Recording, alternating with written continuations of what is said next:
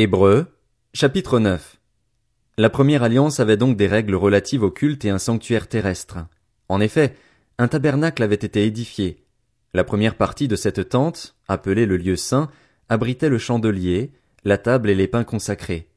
Derrière le second voile se trouvait la partie du tabernacle appelée le lieu très saint. Elle abritait l'encensoir en or pour les parfums ainsi que l'arche de l'alliance, entièrement recouverte d'or. Ce coffre contenait un vase d'or rempli de manne, le bâton d'Aaron qui avait fleuri et les tables de l'Alliance.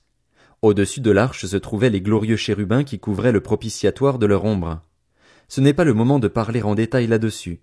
L'ensemble étant ainsi disposé, les prêtres qui font le service entrent en tout temps dans la première partie du tabernacle. Mais dans la seconde, seul le grand prêtre entre, et ce une fois par an, non sans y apporter du sang qu'il offre pour lui-même et pour les péchés du peuple le Saint-Esprit montrait par là que le chemin du lieu très saint n'était pas révélé tant que le premier tabernacle était dressé. C'est une illustration pour le temps présent. Elle signifie que les dons et les sacrifices présentés ne peuvent pas rendre parfait, sur le plan de la conscience, celui qui prend part à ce culte. Avec les aliments, les boissons, les diverses ablutions et les règles relatives au corps, c'étaient des prescriptions imposées seulement jusqu'à une époque de réforme. Quant à Christ, il est venu comme grand prêtre des biens à venir. Il a traversé le tabernacle plus grand et plus parfait qui n'est pas construit par la main de l'homme, c'est-à-dire qui n'appartient pas à cette création, et il est entré une fois pour toutes dans le lieu très saint, non pas avec le sang de bouc et de jeunes taureaux, mais avec son propre sang. Il nous a ainsi obtenu un rachat éternel.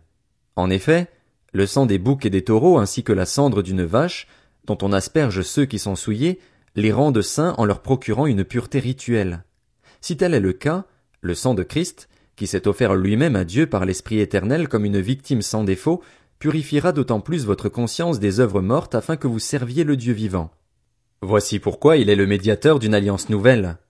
Sa mort est intervenue pour le rachat des transgressions commises sous la première alliance afin que ceux qui ont été appelés reçoivent l'héritage éternel promis. En effet, là où il y a un testament, il est nécessaire que la mort du testateur soit constatée.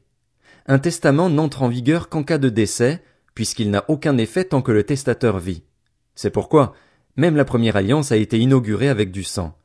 Après avoir prononcé devant le peuple entier tous les commandements conformément à la loi, Moïse a pris le sang des jeunes taureaux et des boucs ainsi que de l'eau, de la laine écarlate et de l'hysope, et il a aspergé le livre lui-même et tout le peuple en disant, Voici le sang de l'alliance que Dieu a prescrite pour vous.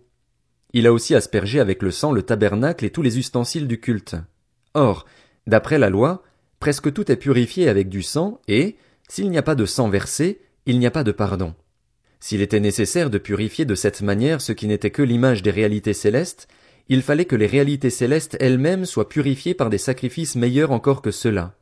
En effet, Christ n'est pas entré dans un sanctuaire fait par la main de l'homme, dans une simple copie du véritable, mais il est entré dans le ciel même afin de se présenter maintenant pour nous devant Dieu.